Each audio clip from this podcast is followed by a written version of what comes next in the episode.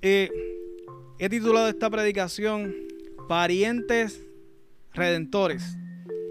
Eh, voy a tocar el tema de la adopción. Noviembre, al igual que enero, es, una fecha que usualmente se utiliza para recordar y para hablar del tema del aborto.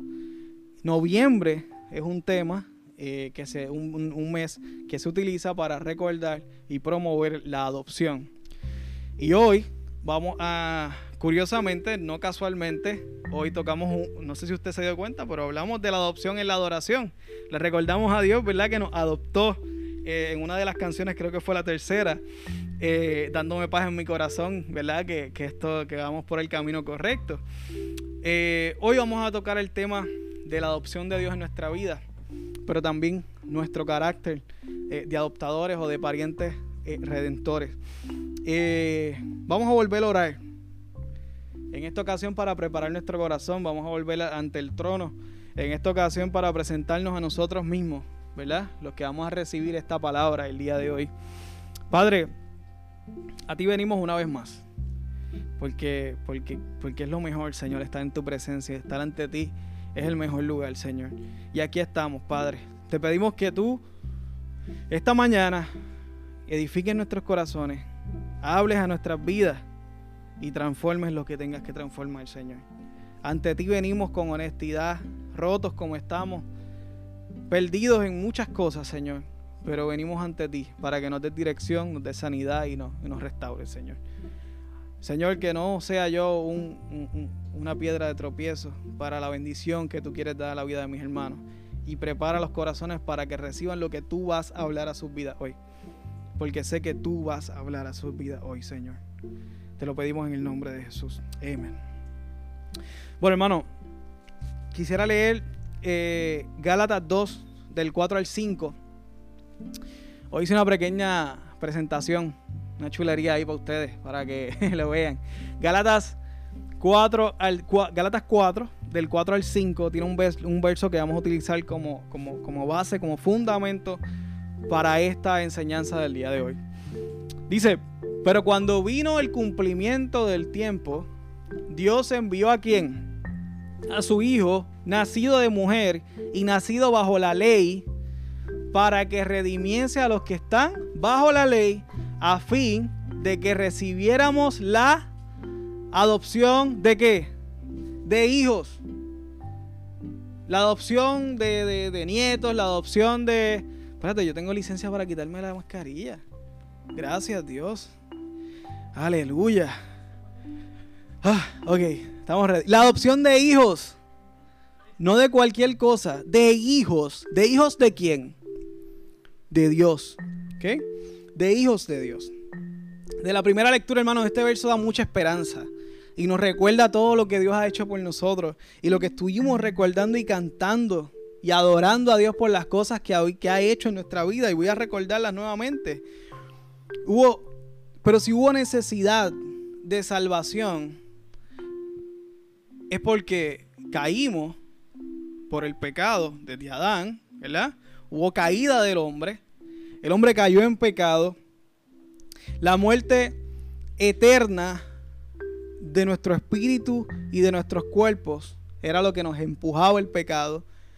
Eh, la del cuerpo no se puede evitar. Va a haber un momento que va a haber restauración y nuestros cuerpos van a ser glorificados. Pero hoy nuestros cuerpos van en decadencia, ¿verdad? Pero la del espíritu sí se puede evitar. Y se puede evitar hoy, se puede evitar ahora mismo. Y es la de salvación de nuestra alma. Esa sí se puede evitar. El pecado, hermano, nos iba arrastrando, iba arrastrando al hombre directamente al abismo. Una carga pesada de pecado. Pero Jesús pagó por esos pecados. Jesús pagó por esos pecados en esa cruz, llevándolos todos los pecados de nosotros. Los que cometimos, los que estamos cometiendo y los que cometeremos. Él los llevó en la cruz. Nos quitó esa carga de pecado que nos empujaba hacia el abismo.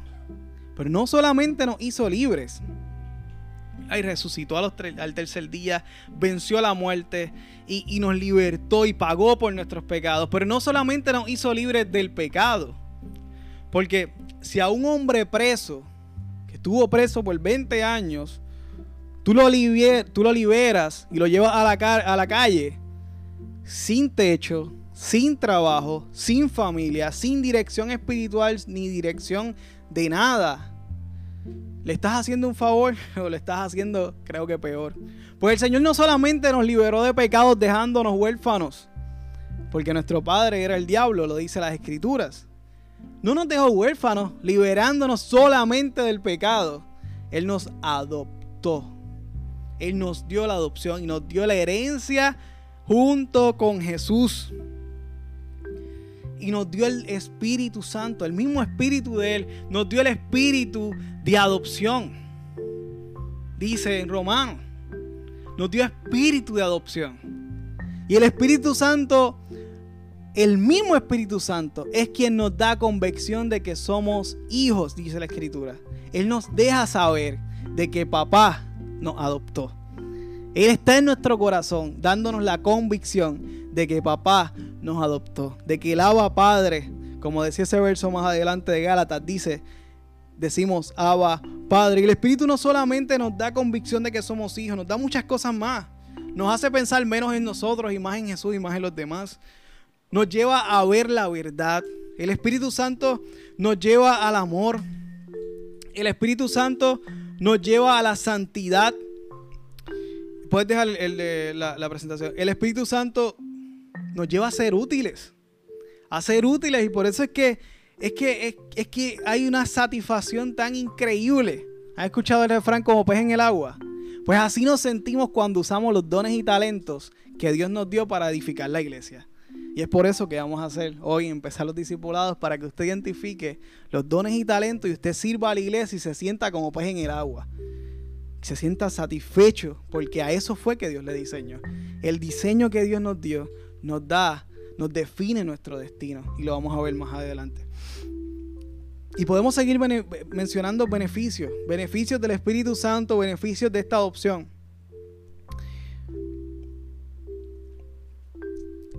Pero hablar del, tema de adopción, eh, si hablamos del tema de adopción en la Biblia, tenemos que hablar del tema del concepto de pariente redentor.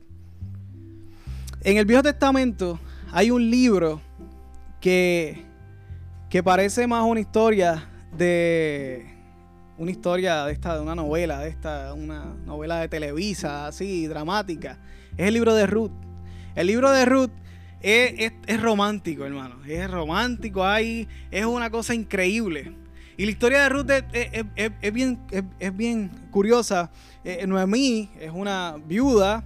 Eh, bueno, queda viuda, obviamente. Eh, tiene una yerna moabita. Una de las yernas decide irse, la otra se queda con ella. Ellas van a un lugar, se encuentran con un, un tal hombre, voz, que se convierte en, en, su pariente rescatador. Y ahí pasan 20 cosas, se casa, y luego, pues, lo que era trágico en un principio termina el capítulo 4 siendo una cosa increíble. Eh, e, ese es básicamente el libro de Ruth. No vamos a leerlos todos ahora. si los quiere leer, por favor, puede leerlo. Es una historia increíble. Tiene de todo. Tiene, tiene tragedia, tiene pérdida, desesperación, tiene triunfo, tiene esperanza. Eh, tiene momentos cumbres. Tiene de todo lo que tiene un drama. Eh, ese libro de cuatro capítulos perfectamente diseñados y perfectamente distribuidos. Pero ese libro, si se quedara solamente en el drama, si solamente presentara una temática romántica, dramática, tipo novela de esas que vemos en, televisión local, pues realmente yo no sé si ese libro cumpliría con los, con los parámetros canónicos para haber entrado en el Viejo Testamento. Hay una palabra que transforma todo ese libro y lo hace aplicar y entrar en el Viejo Testamento y es la palabra Goel, no Joel, Goel con G. Ese es, la, ese eh, el hebreo original, pero, pero para nosotros se traduciría como pariente redentor. Pariente redentor. Este concepto de pariente redentor viene desde el Viejo Testamento, desde la ley mosaica. La ley mosaica es la ley que Dios le dio a Moisés, la ley que, que Dios le dictó a Moisés y que fue prácticamente el código civil de los israelitas por todo ese tiempo, ¿verdad? Que hubo la teocracia, donde Dios era eh, eh, el, gobernante, ¿verdad? Absoluto. Y ese concepto lo vemos en Levítico, lo vemos en número, lo vemos en varios pasajes. El pariente redentor tenía varios roles y voy a mencionarle algunos de ellos. Era que tenía que comprar la libertad de un ciudadano israelita. El pariente redentor tenía que comprar la libertad de ese ciudadano, de, su pariente. Tenía que, vengar su sangre. Si acaso, eh, si lee Levítico, ¿verdad? Y números, va a ver que si un toro, un animal mataba a una persona, esa persona tenía que, pagarle a su familia. Pues ese pariente redentor estaba obligado a ser casi su abogado. ¿verdad? Velar por los derechos de esa, de familia, pagar por recuperar tierra, eso lo vemos en Levítico, eh, pagar por recuperar tierras que habían perdido, rescatar terrenos que habían sido vendidos por pobreza. Eh, salvaguardar personas, propiedad, familia. Ese era el rol. Específicamente cuando eran pobres, específicamente cuando tenían mucha necesidad. El pariente redentor estaba encargado y tenía la obligación moral, cultural y ética de velar por lo que le mencioné. Salvaguardar las personas, la propiedad eh, y, velar por la, por la simiente, velar por la herencia. Si había una mujer que moría, un esposo moría y una mujer que daba viuda, tenía que casarse con ella para darle hijos. Y esto lo vemos en Jesús. Una de las tentaciones que le hicieron fue a Jesús fue esa misma pregunta. Si el hermano se muere, eh, hay que casarse con la otra y si él se muere, se casa con ella. Una de, de, de esas tentaciones fueron eh, el concepto pariente redentor, lo vemos en toda la escritura. Nunca lo van a encontrar estas dos palabras juntas. ¿Por qué?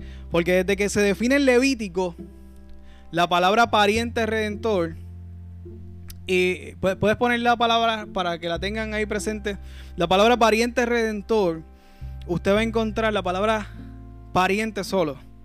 Pero en muchas ocasiones cuando usted busque el original hebreo, significa redentor y significa redimir. Solamente en una ocasión la palabra pariente, en números, significa carne. O sea, que significa cuando, cuando Dios está estableciendo esta ley, está describiendo qué le toca al pariente, ahí esa palabra pariente para nosotros, ¿verdad? Que nos llega en español, el original, ¿verdad? Es hebreo, eh, significa carne, carne, sangre, ¿verdad? Mi sangre. Pero luego la palabra pariente se transforma al concepto de redentor. Y ese concepto de redentor es el que está inmerso en todos los capítulos de Ruth a través de vos. Y vamos a ver eh, ya que vimos las capacidades de ese pariente redentor a través de vos, que es quien redime a Ruth eh, cuando ella se encuentra empobrecida, redime a Noemí y se casa con Ruth. Eh, y luego vamos a ver más detalle ¿verdad? De, ese, de ese drama. Es que, es que ese capítulo, ese libro completo se hace presente y se hace tan necesario incluirlo en el libro más importante de la historia de la humanidad, que es la escritura. Eh, por ese concepto de pariente redentor. Pero vamos a ver a Jesús como pariente redentor. Veamos a Jesús como pariente redentor y vamos a evaluar a Jesús porque el pariente redentor tenía, tenía que tener tres capacidades. Creo que las puse por ahí. Mira, las tres capacidades son la primera, capacidad redentora. Significa que tenía que ser un pariente cercano. Bueno, el más cercano. Iban de más cercano a más lejano. El más cercano la capacidad redentora. O sea, que tenía que ser familia para poder ser pariente redentor, tenías que ser pariente. Eso, ¿verdad? Tiene sentido. segunda cosa es que tenías que tener la capacidad. Si el pariente redentor se, se, resultaba ser más pobre que el que estaba pobre, pues no tenía, ¿verdad? Sentido. Tenía que tener los recursos económicos para poder cubrir ese familiar que estaba en necesidad. Y la tercera, capacidad de voluntad. Tenía que querer aunque sí había una obligación moral, cultural, etcétera, etcétera, pero tenía que querer. la persona se podía negar. Lo vimos en Ruth, donde el pariente más cercano se negó. Y ahí es que vos le dice, ¿verdad? Y lo llama y le pregunta si tú vas a redimir a Noemí y a Ruth. A, a Noemí dijo que sí, cuando le dijo que tenía que casarse con Ruth, dijo que no. Y ahí entonces no quiso cumplir con esa parte. Y ahí es que vos, en segundo en línea, entra y redime la familia, se casa y todo el, amorío y la chulería del libro de Ruth. Es interesantísimo, tiene que leerlo. Eh, ahora, ya que vimos las capacidades, vamos a pasar al próximo donde hablamos de Jesús como pariente redentor. Vamos a evaluar a Jesús en esas tres capacidades que vimos antes. Capacidad redentora, pues la Biblia dice que Él nos hizo y no a nosotros mismos. Así que si Él nos hizo, pues tiene capacidad para habernos redimido, ¿no? Eh, capacidad de recursos económico es el dueño del oro y la plata. Eh, y la voluntad, ¿verdad? Y el poder, pues es el Hijo del Dios Todopoderoso y Él es Todopoderoso. Así que creemos, creo fielmente que tiene todos los recursos. La voluntad, bueno, hay un verso, segunda de Pedro, que dice que no queriendo que ninguno perezca, sino que todos procedan al arrepentimiento. No queriendo. O sea, Jesús, la Biblia dice que Jesús quiso. Que a veces vemos el pasa de mí esta copa como si Jesús no hubiera querido. No. La Biblia establece, ese uno, hay muchos más, donde Jesús sí quiso redimirnos. Así que Jesús pasó a ser nuestro pariente redentor también. Y la Biblia y el libro de Ruth establece nuestra vida.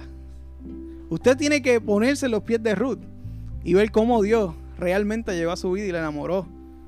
Ahí se da un amor romántico, ¿verdad? De, esposo y esposa pero el Señor llegó a mi vida y me enamoró. Yo no sé quién más puede decir lo mismo, pero el, Señor llegó a nuestra vida, me enamoró y yo decido entregarle mi vida por completo. Pero hubo un, romantiqueo de Jesús conmigo y se tardó mucho tiempo. me, me hice difícil, pero me conquistó. Yo no sé cuántos más pueden decir lo mismo. Pues Jesús, teniendo todas las cualidades de pariente redentor, queriendo, pudiendo y siendo familia, lo hizo, ¿verdad? Y nos dio eh, nos dio, nos dio todo. Nosotros éramos unos, unos humanos, unos hombres perdidos, empobrecidos espiritualmente, sin, con padre y sin padre, huérfanos en lo, en lo práctico, porque tenemos nuestro padre que era el diablo, pero nos dejó huérfanos, empobrecidos completamente. Camino al precipicio eterno, sin esperanza, sin un futuro claro. Así está el hombre sin Jesús. Pero Jesús rescató, nos rescató. Vino y nos dio el espíritu de adopción, como dice la escritura, por el cual gritamos, Abba, Padre. Y yo quisiera que, recordáramos eso, ¿se puede poner el anterior momento? Recordáramos eso por un momento, eh, eh, ese momento en cual tú decidiste decir, ¿verdad? Señor, a lo mejor no entendiste, no, en ese momento yo no lo entendía, el concepto de adopción ni nada por el estilo, pero ahora que lo puedo entender, pues me pongo en, recuerdo ese momento, como decía, llévame a ese momento, eh, llévame a la cruz, el momento en que tú, en que tú, yo, siempre me acuerdo exactamente donde yo estaba cuando escucho esa canción de Jacobo, exactamente el lugar que yo estaba, el día que yo dije, Señor, yo voy a entregar mi vida. Y esa canción siempre me recuerda lo mismo y me encanta por eso. Eh, así que Gina, gracias por escogerla. Eh, esa canción te lleva a ese momento y no sé cuántos de ustedes reflexionaron hoy eh, ¿verdad? Escucharon la canción y, recordaron ese momento. Y, es, hermoso, ¿verdad? Saber que ese fue el momento que hubo una transacción ahí de papeles de adopción y Dios no, nos conquistó y, nos hizo hijos por toda la vida. Eh, pero luego de haber visto esto, quisiera que nos evaluáramos a nosotros mismos como parientes redentores. Noviembre es usualmente eh, utilizado en muchas partes para recordar la adopción recordar nuestro rol como iglesia eh, y nuestro rol como hijos de Dios para, adoptar, para recordar a los huérfanos eh, espirituales, los huérfanos eh, literales que están en los orfanatos y recordar, recordar, recordar a todos ellos. Hay un verso que me encanta cuando se está el tema de adopción, es para mí el verso más importante, fue el que puso Casey, Santiago 1.27, quiero que lo leamos. Dice, la religión pura y sin mácula delante de Dios, el Padre, es esta. No va a describir cualquier cosa, va a describir la religión pura y sin mácula. Visitar a los huérfanos y a las viudas en sus tribulaciones y guardéis sin mancha del mundo. Que guardéis sin mancha del mundo, eso podríamos predecirlo, ¿no? Que nos santifiquemos, que nos guardemos para Él. Eso es importantísimo. Pero primero, más que ser obedientes a la ley. Él pone primero velar, visitar a los huérfanos y a las viudas. Y visitar, esa es la acción que nos lleva a hacer. Cuando buscamos el, original de esa palabra, es de la misma palabra que sale la palabra episcopal. Episcopal es un pastor, es un supervisor de iglesia, eh, eh, es utilizada para una persona con un alto rango religioso, que supervisa, que está pendiente de los demás. Es la misma palabra, visitar. Y a eso nos llama Dios, a pastorear a los huérfanos, a cuidarlos. No solamente ir, darle un regalito, velar que todo el centro esté bien, eso está chévere, eso es bien importante, pero nos llama a visitar. Y cuando tengan la palabra huérfano, yo no quiero que piensen solamente en los 189 niños que están disponibles para adoptar en Puerto Rico. Esa es la cifra exacta eh, que hay hoy para adoptar, porque a Dios sí le importa eso. Y, a Dios sí le importa, ¿verdad? Eh, que esos niños, que, en promedio el 63% de los niños que han pasado en orfanato cometen suicidio. El 90% se fugan de sus hogares sustitutos tratando de escapar del sistema. El 85% muestran de suerte de comportamiento. 75% abandonan la escuela antes de cuarto año. 70 terminan en detención de juveniles. 75 desarrollan adicción a sustancias controladas y 75 se convierten en agresores, incluyendo agresores sexuales. A Dios sí le importa esto. Sí le importa a esos niños. Y sí le importan todos ellos. Pero hay más en ese, en ese verso. Eso es lo mínimo que podemos sacar cuando leemos ese verso. A Dios le importan los huérfanos. A, Dios le importan estas estadísticas. A Dios le importa los 189 niños que hay disponibles para adoptar en el departamento de la familia. Eh, pero si leemos con cuidado, ese verso, uno, si es honesto, e, es incómodo. Es incómodo, ¿verdad? No es como el primero que te habla de esperanza, que te habla, wow, fuimos adoptados. Ese verso nos crea incomodidad. Eh, porque, porque pocas veces podemos cumplirlo. Y pocas veces podemos levantar mano santa y decir, Señor, cumplo con Santiago 1.27, aleluya. Pocas veces nos llena esa satisfacción. Y mi intención no es sentir, no es que usted sienta culpabilidad. Ese, no es mi intención, es reflexión. Reflexión, reflexionemos.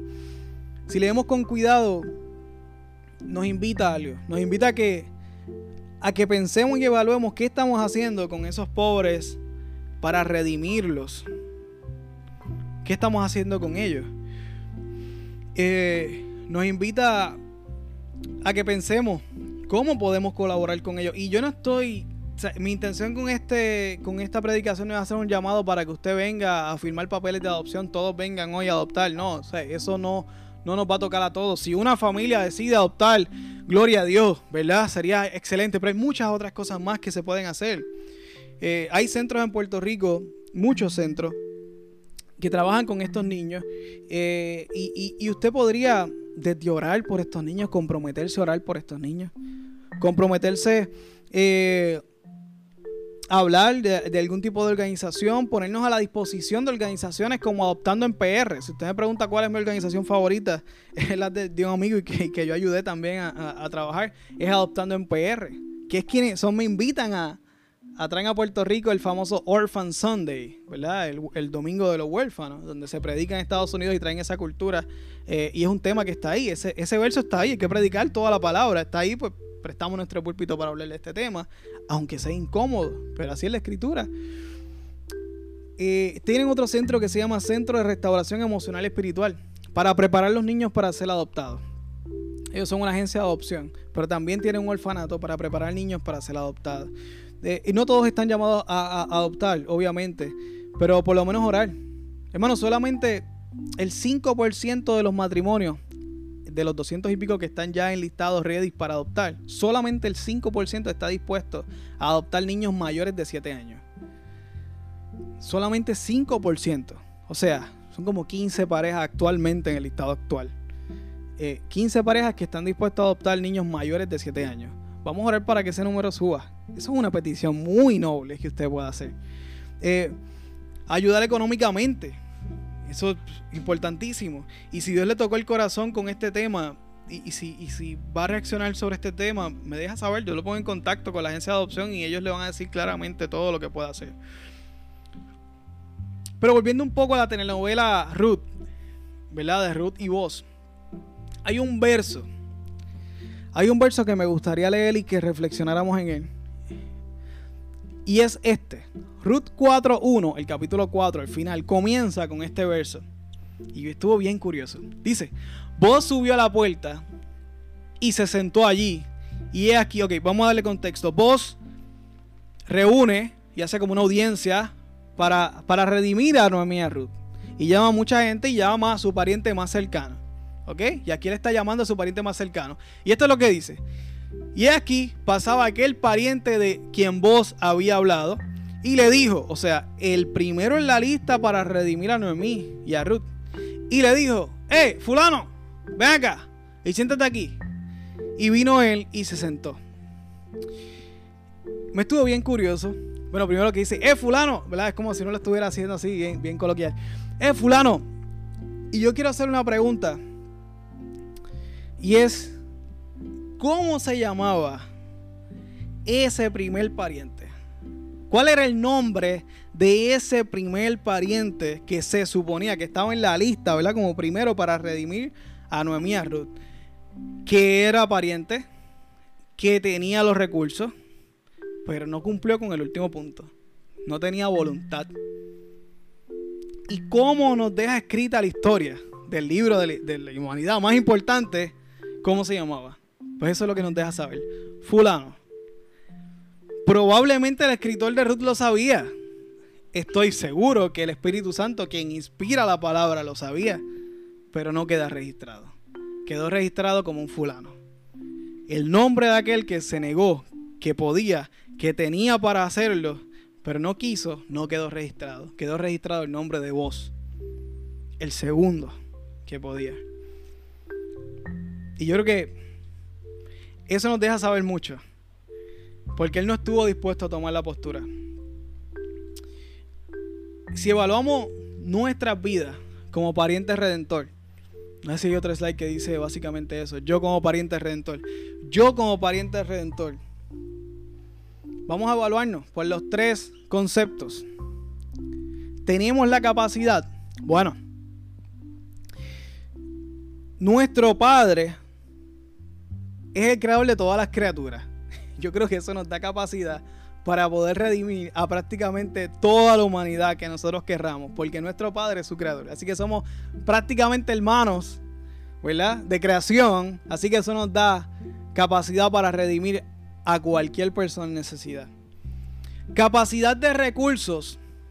Pues ahí, ahí se tranca la cosa.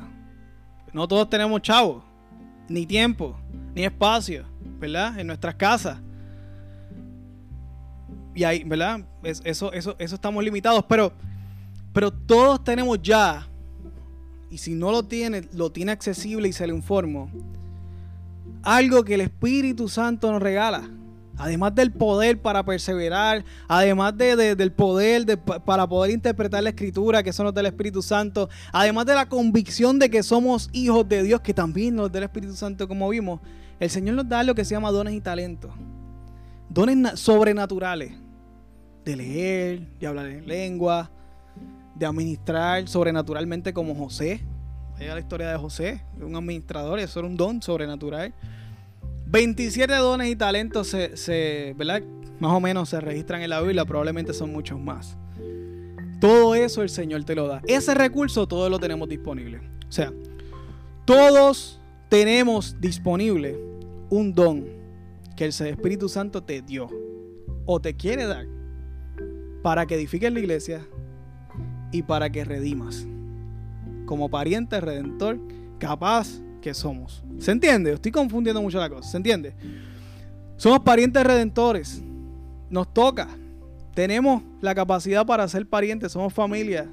Nuestro Padre es el creador de toda la humanidad tenemos la capacidad y por lo menos tenemos algún don que el Espíritu Santo nos da y ese don lo podemos usar para bendecir a algún pobre o alguna persona en necesidad o un huérfano mismo. Ahora, lo que realmente yo creo que tranca el juego es la capacidad de voluntad. Porque luego que vemos que tenemos por lo menos algún don, gratis, gratuito, como nos dijo Gina Ahora, eso es gratis, hermano. Salvación, Espíritu Santo, dones y talentos. Eso va en el paquete. ¿Ok? Lo que nos faltaría sería voluntad. ¿Voluntad para qué? Bueno, voluntad para redimir. Voluntad para rescatar. Voluntad para supervisar. Voluntad para, para, para dar estos dones.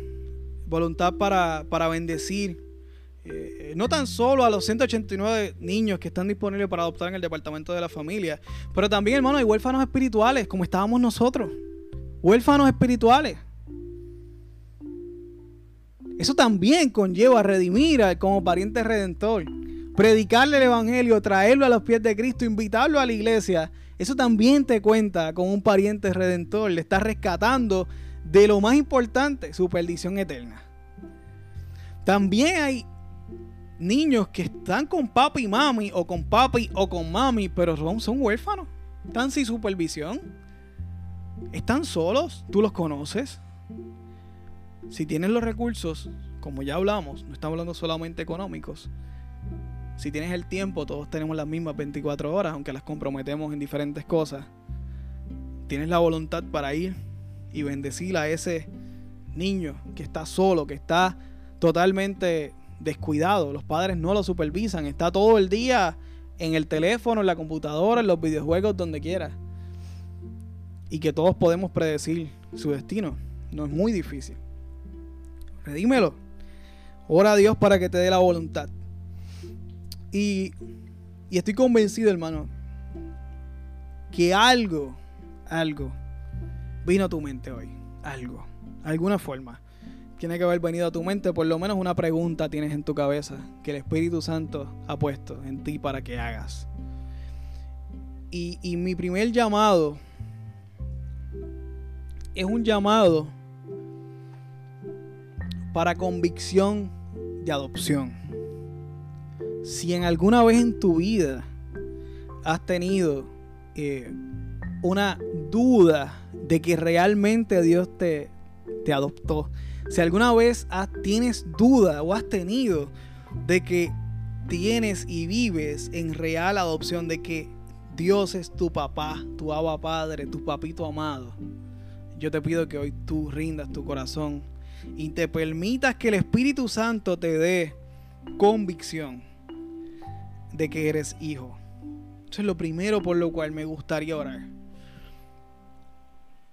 El segundo tema por el cual voy a orar, y, usted me acompaña si usted así lo, lo entiende en su corazón, es la colaboración con huérfanos. Si usted quiere adoptar, adopte. Si usted quiere convertir su casa, abrirla en un hogar sustituto y quiere saber lo que es eso, vaya, yo tengo el contacto para que usted pregunte. Acérquese a mí, me preparé, tengo todos los contactos para, para poder suplir lo que Dios ha puesto en tu corazón. Yo sé que Dios iba a hablar al corazón de alguien hoy. Tengo la convicción y, si tú quieres colaborar de alguna forma con algún orfanato, ya sea económicamente, ya sea de darte tu tiempo, visitarlos no se puede en este tiempo de COVID, pero sí hay muchas otras formas que se puede hacer. Responde este llamado con Dios y luego comunícate conmigo y, yo te dejaré saber cómo darle cauce a la incomodidad o a la motivación que Dios puso en tu corazón el día de hoy. Eh, si quieres donar también económicamente, también te puedo dar las opciones para que puedas darle cauce a, ese, a, esa, a esa donación, a ese proceso. Yo voy a orar. Hoy fue corto, pero creo que suficiente. Y lo que Dios trajo fue suficiente. Quisiera, quería celebrarlo hoy. No quería que pasara noviembre sin que una, un día lo utilizáramos para, para tocar este tema. Y para motivarlos y para darle cauce a su, a su inquietud. Eh, le damos gracias al Dios de los cielos porque siempre nos da dirección a nuestra vida. Le voy a pedir que antes de orar, por favor, cierre sus ojos, tome un tiempo, medite, eh, piense, por favor, y gócese su adopción. Goce esto, este papeleo que Dios hizo y esta compra que Dios hizo con precio de sangre góceselo. Y esta primera oración, que sea de celebración, o que sea de entrega, o que sea de compromiso con Dios. Y luego estaré orando para que Dios bendiga los corazones y ponga este peso y, nos ayude a nosotros, eh, como individuos primeramente, pero también como iglesia. Padre,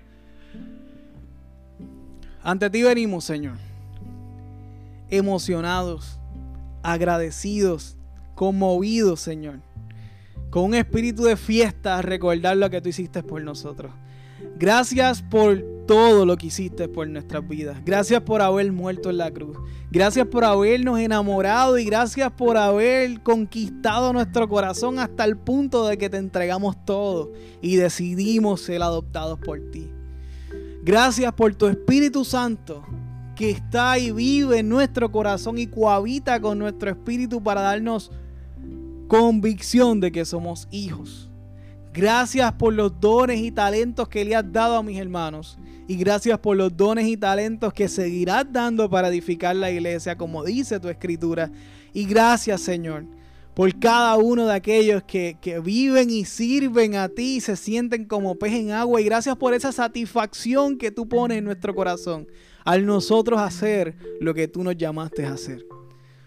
Padre, yo te doy gracias por todos los orfanatos que hay en Puerto Rico, por todas las agencias de adopción. Padre, aún te doy gracias por el departamento de la familia con todas las críticas y todas las quejas y todas las cosas que personalmente conozco, Señor. Te doy gracias por sus empleados. Te pido que los bendigas, Señor. Te pido que bendigas la administración. Padre amado, te pido que el, que el gobierno siempre piense en su presupuesto como una prioridad, Señor. Padre, yo te pido que tú levantes las manos de aquellos que, viven y que trabajan en el departamento de educación. Protege esos niños, Señor, Padre. Protege esos niños, Señor, los que están perdidos, que aparezcan, Dios. Los que se han escapado, que ya vimos que son un 90%, Dios, un número abrumador. Señor, ayúdanos a hacer algo. Ayuda a levantar sus métodos de seguridad, Señor. Protege esos niños, Dios. Señor, cuídalo, que se encuentren contigo, Dios. Padre, pon en el corazón el peso de muchos de ir, de ganarse esas almas para ti, Señor. Que los hogares sustitutos que, que, que ellos vayan, Señor, sean personas creyentes. Que por lo menos, Señor, mínimo, pongan valores y estructuren valores en ese corazón, Señor. Te clamamos por esos niños, Señor. Padre, te, doy gracias por los orfanatos. Te doy gracias por las organizaciones sin fines de lucro, Señor. Padre, te doy gracias por Javier Vargas, el presidente Adoptando en PR, Señor. Te pido que tú bendigas todas estas instituciones. Que tú las, Señor, que tú las prosperes, Padre amado. Que tú endereces lo torcido que pueda haber en alguna de ellas, Señor. Y que tú saques a la luz todas las incidencias y todos los males que puedan estar sufriendo estos niños porque conocemos de primera mano que pueden ser muchos, Padre. Yo te pido que tú protejas a cada uno de ellos, que tú bendigas esa administración, que tú prosperes las organizaciones para que puedan pagarle a sus empleados, Señor, y puedan estar, Señor Padre amado, edificando sus casas también mientras ellos bendicen a niños, Dios. Te doy gracias, Señor, por el peso que has puesto en nuestros corazones, Señor. Y te pido, Señor, que le permitas dar cauce según tu voluntad a nuestras vidas. Ayúdanos a abrir los ojos con los huérfanos que tenemos a nuestro alrededor, con los huérfanos espirituales, con los huérfanos, Señor, que no tienen supervisión de sus padres, pero que nosotros podemos hacer algo por sus vidas. Por favor, te pido que nos des la capacidad de tener la voluntad. Danos la voluntad, danos la fuerza, danos el coraje, danos el amor Danos, Señor, el dolor que tú sientes por esas vidas que están siendo, Señor, olvidadas, que están siendo, Señor, empobrecidas, Señor. Ponnos, Señor, el amor de Padre para ser parientes redentores de los que están a nuestro alrededor, Señor. Te lo pedimos, Padre. Te damos gracias, Señor. Te damos gracias, Señor, porque nos ayudas a hacer la diferencia en la vida de otros. Y aunque no lo merecemos, Señor, aunque no lo merecemos, Padre, tú nos usas para bendecir a otros como parientes redentores. Gracias por tu gracia. Gracias por darnos tu amor aunque no lo merecemos. Gracias por darnos el peso, Señor. Gracias por usarnos, Padre amado, aunque somos, Padre amado, siervos inútiles somos. Padre, pero tú nos usas, Padre. Tú nos usas como, como instrumentos afinados para tu gloria. Ayúdanos a creer que tú nos quieres usar. Ayúdanos a tener la fe de que, de que, de que tú realmente nos quieres usar. Y de que solo falta que nos pongamos en tus manos para que nos uses como quieras. Danos esa convicción en el corazón y que nunca se nos olvide y que el enemigo jamás pueda quitarnos de nuestra mente nuestra convicción de que tú nos quieres usar. Que no nos engañes, Señor, que podamos resistir las tentaciones del enemigo de pensar de que no somos suficientes, Padre, porque es que el que es suficiente es Jesús y ya hizo todo en la cruz. Somos suficientes en tus manos, Señor, porque tú has puesto todo, Padre amado, aún en los procesos que todos estamos, todos los procesos que estamos, Señor, de restauración. Ayúdanos a saber y a convencernos en nuestro corazón de que somos capaces de ser usados por ti. Bendice a mis hermanos. Bendice a cada uno de los que está conectado, Señor, en esta hora. Señor, el peso de la palabra que tú has puesto en sus corazones, el gozo de recordar la salvación y adopción, Señor, que avive sus corazones y que sea un cauce, Señor Padre, esta palabra, Santiago 1, para bendecir a otros, Señor. Y me encantaría, Señor, tener el privilegio de escuchar testimonio, de, de, de tú glorificándote, como tú usaste a mis hermanos, Padre, para tu gloria. Te lo pedimos, Dios, en el nombre poderoso de Jesús. Amén. Y amén.